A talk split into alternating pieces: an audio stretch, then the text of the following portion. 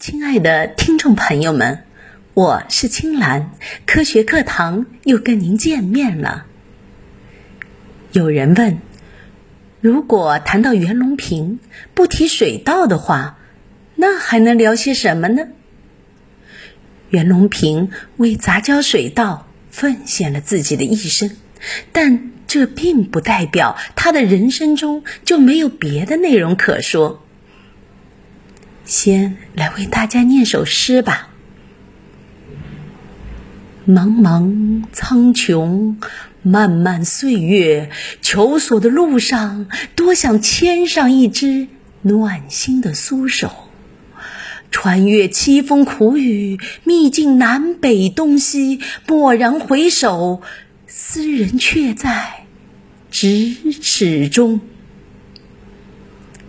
大家听出来了吧？这是一首情诗。这首情诗的作者是谁？就是那个你们以为只会种稻子的袁隆平。不过在这里，我还想告诉大家，袁隆平不仅是会给妻子写情诗，也是一个忙于科研、不修边幅的油炸鬼。在油炸鬼三十三岁那年的冬天，同事们给他介绍了一个对象。袁隆平见了才发现，那女子竟是自己往日的学生邓泽。她的端庄大方，深深的吸引了袁隆平。爱运动、爱音乐的两个人情投意合，他俩很快就去领了结婚证。前后加起来还不到一个月呢。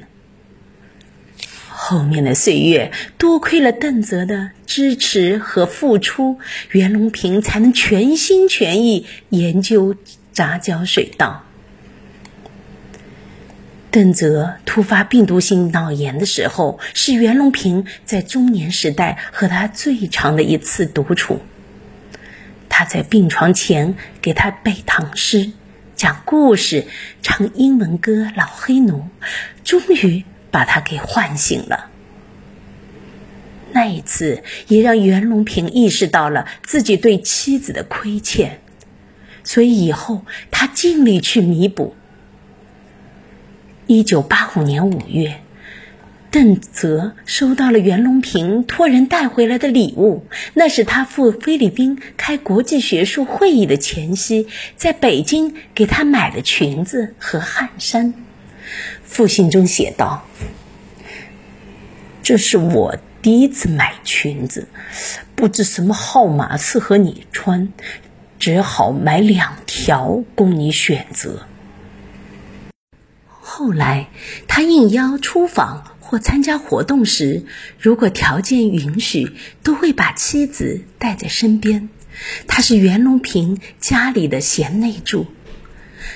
袁隆平就做邓泽外出时的翻译和导游。在邓泽的眼里，袁先生可是一个宝藏男孩。他不仅会英语，会打球，会游泳，还会电脑，会拉小提琴。袁老是在大学时喜欢上小提琴的，他一直说，科学研究和艺术创作是相通的。比如小提琴曲《行路难》就是科学家李四光谱写的。他还很喜欢梦幻曲《蓝色多瑙河》和苏伯特的小夜曲，时不时就会和妻子合奏一曲。读书也是他的一大爱好，除了和水稻相关的专业书，他还爱看文史、地理以及外文书。用他的原话来说，就是：“人的脑细胞是用不尽的，人到老年更应用脑，可预防老年痴呆症，尤其是学外语，可以有效的延缓衰老。”好学的袁隆平还学了不少新词儿。八十岁的时候，他称自己为八零后；九十岁的时候，又笑称自己变九零后了。他虽然是传奇，却也是最朴实温暖的丈夫。邓泽一直珍藏着元老这首诗：“一个人如同一粒尘土，无论怎样飞扬，怎样喧嚣，到末了还是要落到自家的土地上。一个丈夫如同一片落叶，无论他怎样张扬，怎样的。”由绿变红变黄，到末了还是要落到自己妻子身边。元老有两个梦，邓泽只有一个心愿，是陪着他，叫声袁先生，就是一辈子。